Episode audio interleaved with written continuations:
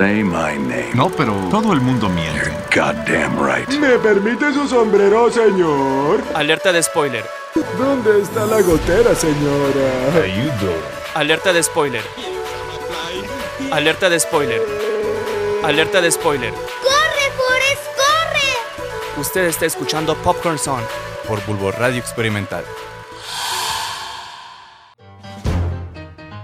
Tus películas y series favoritas aquí y ahora. ¡Comenzamos!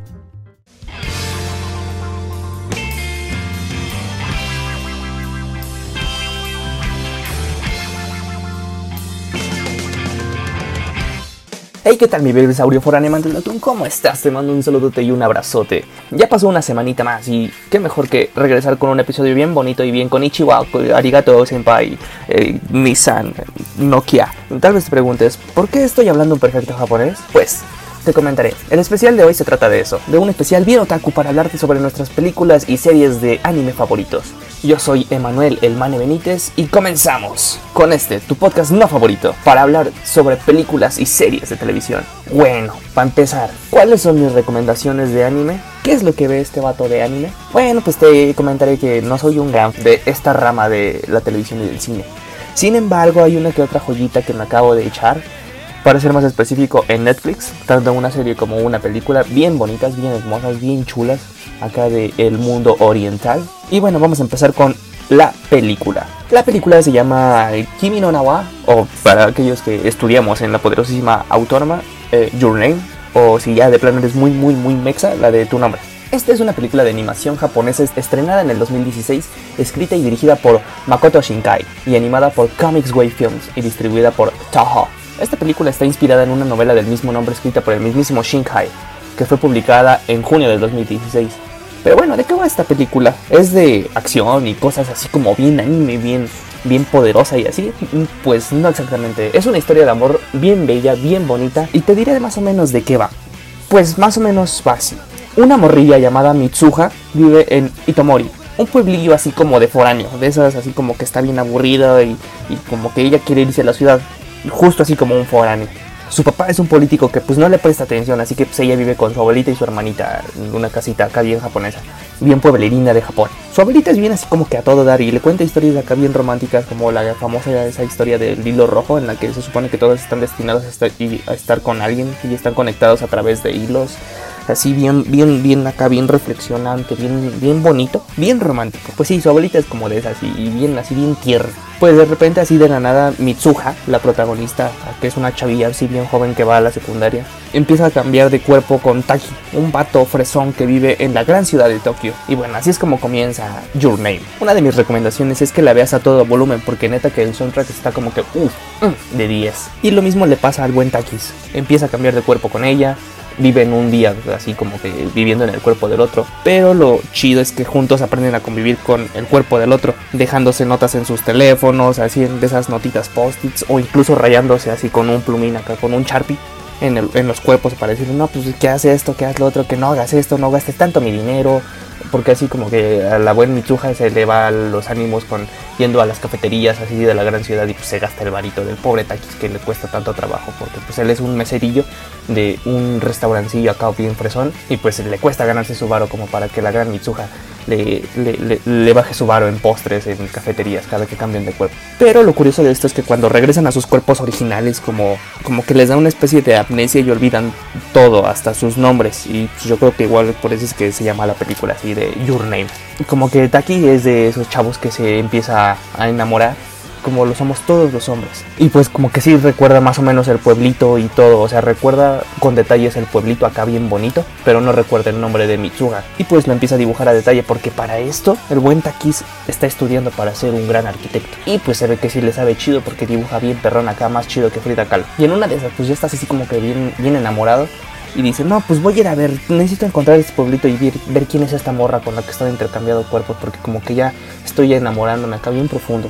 Y entonces con uno, con, con dos de sus compas, deciden ir a buscar ese pueblito. Así aventurarse a todo Japón, decir, a ver, ¿qué pueblito se parece a este dibujo? Y así van por todo Japón. Hasta que en un, reusta- en un restaurancillo así acá bonito, una cafetería acá chida, la mesera les dice, no, pues es- este pueblito se parece como que a Itomori. A ver, a ver viejo, ven acá.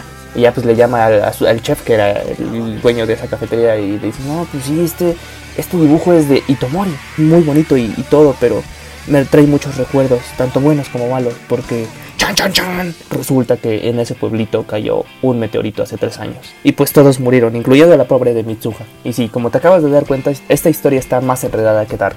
Pues resulta que Taki está en el presente y Mitsuha está en el pasado. Ambos se han estado intercambiando los cuerpos, pero con tres años de diferencia. Es decir, que est- están en líneas temporales diferentes. Visualmente la película está muy chida. De hecho, hay una escena que visualmente está así como que ultra hiper perrona, que hasta parece que andas acá como que bien pache con que dices, ah, caracas, que me fumé. Porque en esa escena que les comento, Taki logra ver la vida de Mitsuha y le advierte del meteorito para poder salvarla a ella y a su pueblo. Pero neta que sí está muy, muy cool esa escena y te hace pensar que te comiste unos hongos acá bien alucinógenos. Ya después de todo esto, de- del gran drama que se armó acerca de advertirle a Mitsuha acerca del meteorito que se va a acercar y va a matar a todos en el pueblito, pasan los años y el buen Takis le va chido. Pero aún así siente un gran vacío, pobrecito de él. Pero lo peor es que no sabe por qué. Él siente que le hace falta algo o alguien.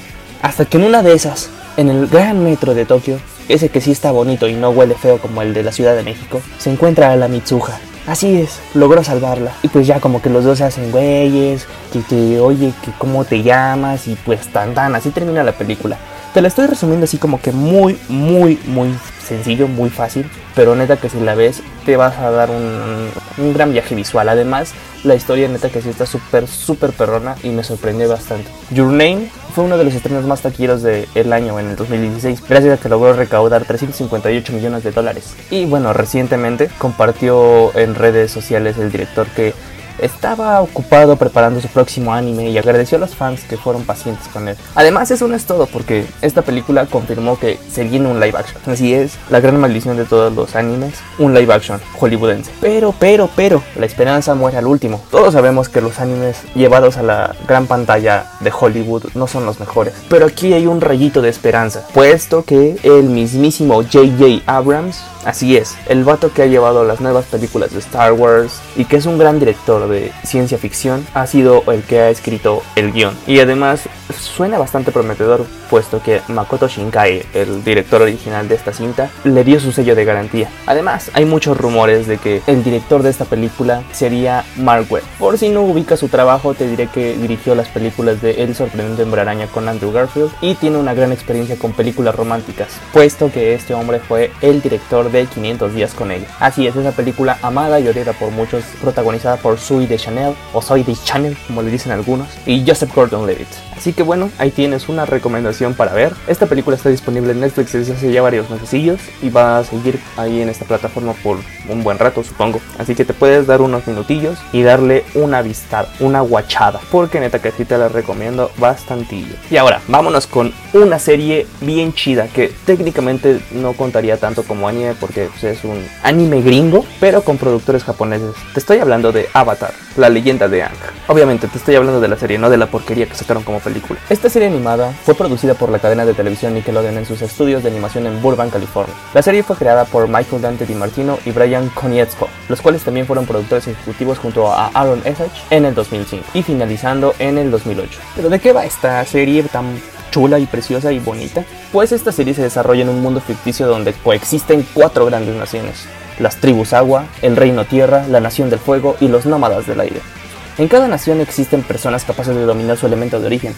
A esto se les llama maestros, pero pues no todos pueden hacerlo, ya que la mayoría de personas son consideradas normales, es decir, que no pueden dominar ningún elemento. Esta regla se cumple de alguna manera con todas las naciones, excepto por los nómadas del aire, ya que todos sus habitantes son maestros. En cada generación nace un avatar, Esta es la única persona capaz de dominar los cuatro elementos y es el encargado de mantener el equilibrio entre las cuatro naciones, así como de servir de puente entre el mundo de los mortales y el mundo de los espíritus, por lo que se podría decir que es quien preserva la paz en todo el mundo. El avatar se reencarna siguiendo un ciclo, agua, tierra, fuego y aire, así que si el avatar muere siendo un nómada aire, el siguiente en vida se reencarnará en la tribu agua, luego en el reino tierra, luego en la nación del fuego y vuelve a comenzar el ciclo otra vez. El último avatar, correspondiente a un nómada aire, desaparece misteriosamente, lo que es aprovechado por la nación del fuego, que son los malos, y comienzan una guerra que dura más de 100 años. El protagonista es Ang, un niño budista que tiene más de 100 años, puesto que él es el avatar, y ha estado congelado en las últimas 10 décadas. Ahora todos sus conocidos están seniles, viejos o muertos. Él es el único capaz de controlar los cuatro elementos y detener la guerra de la nación del fuego contra las otras naciones.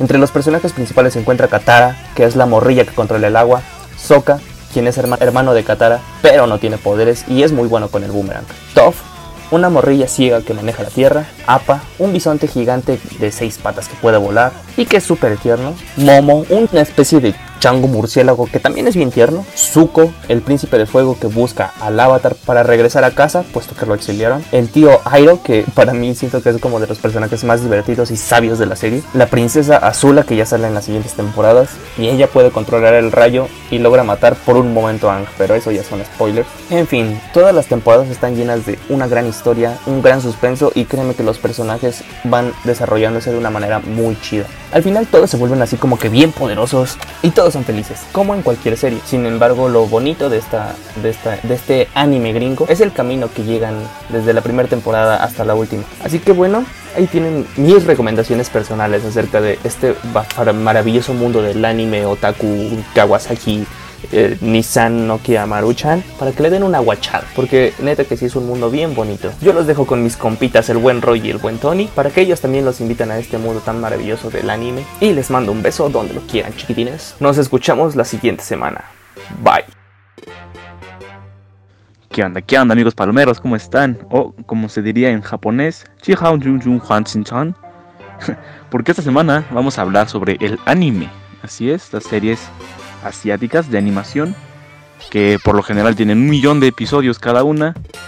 Eh, pues vamos a hablar un poquito al respecto. Si les soy honesto, yo nunca he sido fan de este género. De hecho, en sí no he visto técnicamente nada. Eh, de chiquito nunca vi Dragon Ball, nunca vi Naruto, nunca vi Supercampeones, ninguna de estas, mucho menos las especializadas. Así que me costó un poco de trabajo saber de qué hablar en esta semana. Pero no se preocupen, hice mi tarea, no me he bañado en 7 días para meterme en este papel. Así que les voy a hablar acerca del único anime que más o menos ubico. Eh, no tanto por la serie en sí, sino por los videojuegos. Ya después estos me llevaron hacia la serie. Me refiero a Pokémon, tengo que atraparlos. Eh, esta serie de animación, eh, como saben, está inspirada en el videojuego. Que pues básicamente es atrapar monstruitos, ¿no? El Monster Volgo, como dirían la Rosa de Guadalupe.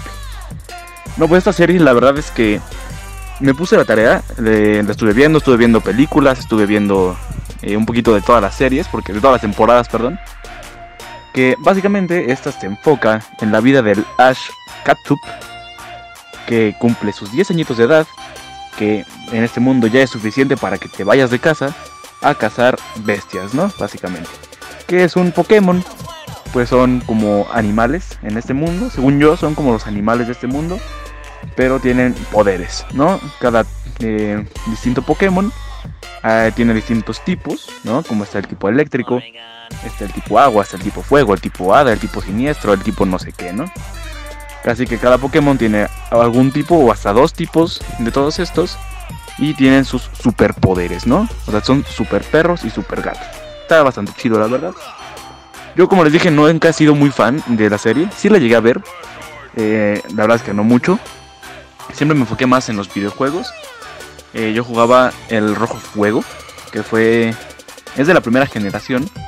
Porque en Pokémon han estado divididos en generaciones. O sea, primero salieron los 151 Pokémon, si no me equivoco, son 100, ajá, 151 los originales, los de la región de Kanto.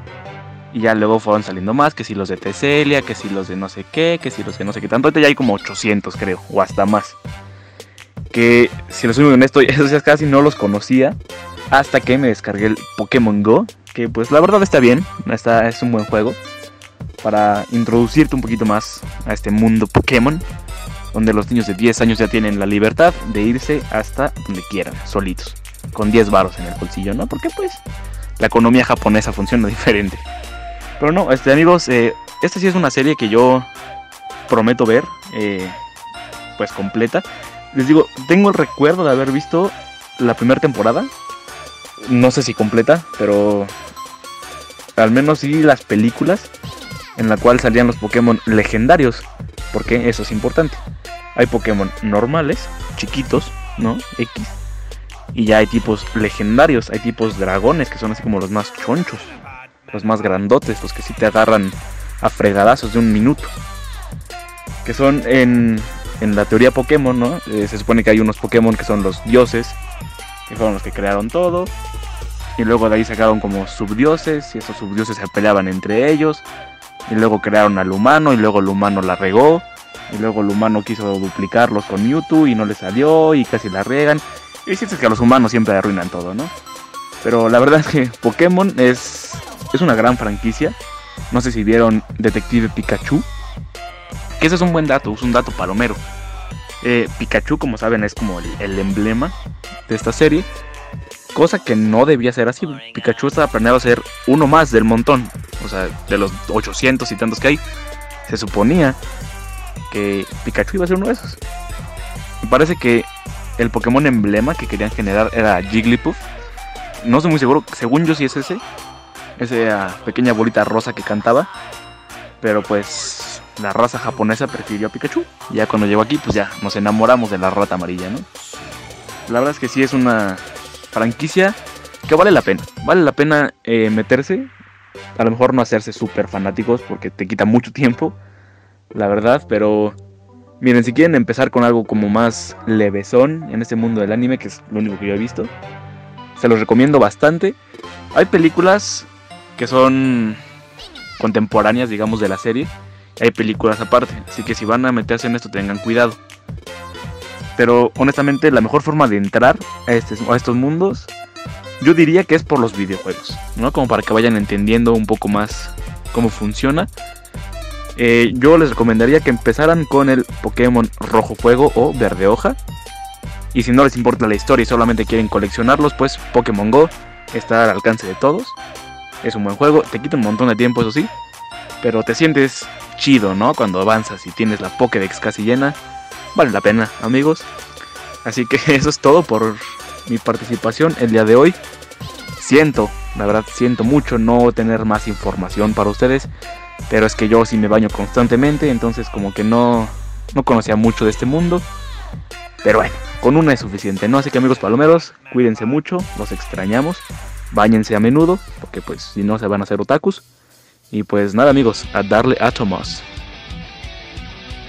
Hola, hola gente oyente, yo soy Samit Martínez, productor de Popcorn y esta vez quise hacer una pequeña aparición en el programa de hoy. Les hablaré sobre uno de mis animes favoritos de toda la vida, ese es Naruto, la historia de un pequeño chico llamado Naruto Uzumaki, que vive en un mundo ninja, en el cual asiste a la academia y convive con sus amigos dentro de la aldea de la hoja. Naruto alberga dentro de él un gran poder conocido como el zorro de las nueve colas, una bestia que casi destruye a su aldea el día que Naruto nació. También conocemos al equipo 7, conformado por Sakura Haruno, una niña médico con una fuerza en los puños increíble, Sasuke sobreviviente de la matanza de su clan y poseedor de un gran jutsu visual llamado Sharingan, obviamente Naruto Uzumaki y el maestro Kakashi Hatake. Mi temporada favorita de la primera etapa de Naruto siendo niño es la saga de Traigan de vuelta a Sasuke, pues el intro de esos episodios me ponía la piel chinita y la historia de cómo Naruto y los otros niños ninjas arriesgaban su vida para traer a Sasuke e impedir que llegue con Orochimaru me llenó de emoción cuando era pequeño. Después tenemos Naruto Shippuden, con un Naruto adolescente que se puede entrenar varios años para controlar su poder y así traer de vuelta a su amigo Sasuke y derrotar a un grupo de enemigos denominados los Akatsuki. Naruto Shippuden está lleno de batallas geniales como lo son la de Sakura contra Sasori, que es una de mis favoritas, Naruto contra Pain y mi favorita, la batalla de Obito contra Kakashi. Y pues ya no les quiero hacer más spoilers. Actualmente pueden ver casi toda la serie en Netflix, Debido a que se dejó de doblar, Naruto Shippuden está incompleto, pero fuertes rumores apuntan a que podría regresar este asombroso doblaje muy pronto. Espero les guste esta recomendación y nos vemos pronto. Oh, amiguitos de Popcorn Zone? ¿Cómo se encuentran? ¿Cómo se encuentran? Eh, primero que nada, ¿no? Pues buenas tardes, ¿no? Y gracias por escucharnos. Muchas gracias, la verdad. Eh, el día de hoy tenemos un episodio bastante pachoncito, bastante jocoso, diría yo. Con un poco de ausencia de jabón, pero eh, no tanta, no tanta, es así un, poquito de jabón. el día de hoy vamos a hablar sobre animes. Animes, así es, amiguitos, animes pachoncitos. Y pues vamos a hablar de, bueno, yo voy a hablar de un anime que, si bien no es mi favorito, eh, es uno de los que marcó un antes y un después, yo diría también en, mi pequeña eh, adolescencia de puberto, que fue, muy importante para mí. Eh, yo les voy a hablar y les voy a recomendar que vean Elfen Light. Así como lo escucharon, Elfen Light. Elfen miente. Sí, sí, sí, yo sé mucho inglés, claro. Bueno, este es un anime eh, de, eh, pues, de acción, drama, romance, suspenso, comedia, tragedia, ficción y claramente gore. Así es, amiguitos, esta serie tiene mucha sangre. Definitivamente no es una es un anime para pequeños. Eh, yo diría que ya para mayores de 18 años. Yo lo vi como a los 14, pero ustedes no lo hagan. Es, eh, la primera vez que se emitió fue el 25 de julio del 2004 y terminó eh, el 17 de octubre del 2014. Obviamente es un anime adaptado del manga, eh, pero yo les recomiendo más el, el, anime por si estás empezando con esto de, del anime. porque pues ya habrá gente muy experimentada en todo este caso y me, te vendrá a decir, no amigo, el manga es mejor, léelo, léelo. sí, en cierta parte podría ser, pero primero hay que entrenar este gusto, ¿no? Por las cosas. ¿Me entiendes? Eh, tú no vas a empezar a leer eh, libros de tomos de, no sé, 12 eh, tomos de 800 páginas cada uno. no, no, tienes que empezar primero a leer El Principito, Las botellas en el desierto. Y así le vas entrando poco a poco, ¿no? O sea, también tienes que... Son gustos que se van practicando, ¿no? Igual que el cine, igual que el cine, obviamente. Eh, pero es otro tema eh, de, otro día, ¿no? Este anime tiene 13 episodios que duran como unos 25 minutos cada uno. Y pues eh, yo, yo, se los recomiendo. Es sobre una chavita, una chava que se llama New. Que pues en este, este, mundo, en este mundo hay una nueva mutación, así como en los X-Men. Una nueva mutación de una nueva especie esa nueva especie tiene como cuernitos, ¿no? Y tiene eh, un, algo característico que, pues, eh, son como Ben 10, ¿no? Cuatro brazos. Tienen algunos bracitos de más, ¿no? Pero eh, son invisibles, entonces sin problemas puedes andar por ahí. Bueno, pero el problema es que, pues, esas chicas no son para nada friendly, ¿no? son algo violentas, son algo gore entonces, eh, tras varios eventos, ¿no? Eh, eso pasa en el primer capítulo. Tras varios eventos, eh, nuestra, a nuestra amiguita, intentando escapar de algún lugar, pues se pega en la, en la cholla, se pega en la cabecita y pues pierde alguno de los recuerdos, lo que deriva en dos personalidades, que es la salvaje, la original, y otra que es New, la, la que es ah, pues, más niñita, ¿no? Que no sabe del mundo entonces, pues la están buscando. Y pues entre la que la busquen y toda la cosa, pues eh, llegan más como ella, eh, llegan otras organizaciones. Y pues la verdad que es un anime eh, bastante triste también. yo recuerdo que me sentí muy mal, ¿no? De chavo, porque era una trama demasiado complicada para mi joven edad y demasiado violenta. Entonces yo se la recomiendo para que se la guachen, ¿no? Son solamente 13 episodios. O sea, o sea amigo, edúcate un poco en esto del anime. El anime no, no, no, no es como te lo pintan, es muy entretenido la verdad. Pues eh, esa es mi recomendación. Es un anime de gore, eh, drama, de miedo. Les a gustar. Tres episodios y además tiene un opening. Uf, es como esos animes de, eh, de culto, no, diría de culto, no, de clásicos ya. Pero tienes que verlos sí o sí, si no, ¿qué pasa contigo, amiguito? Eh, no se cierren a disfrutar de otras cosas, vean animes, se los, recomiendo. Ahí encuentras joyitas muy pachonas que pasan de desapercibidas, ¿no? Ahora, ahora sí, para que eh, vengas, vengas y trates de ligar eh, chavitas, ¿no? Con ese tipo de tramas. Entonces, pues ahí se las recomiendo, amiguitos, por favor. eh, como dato curioso, eh, el anime tiene un final alternativo al manga. O sea, hay, hay dos finales, por si no te gusta uno. Ya te digo, amiguito, que son finales muy tristes. Entonces, pues ahí va la recomendación. Eh, espero que lo vean, eh, comenten eh, qué otro anime eh, ustedes me recomiendan a mí, sí, amiguitos. Porque yo también, eh, nosotros estamos para escucharlos, eh, comenten. Si no comentan, pues ya no, ya no hay más eh, programa, eh. Se los, se los, se los advierto. Pues bueno, espero que estén bien y nos escuchamos eh, la próxima semana con un tema súper pachón. Sí, sí, sí, sí.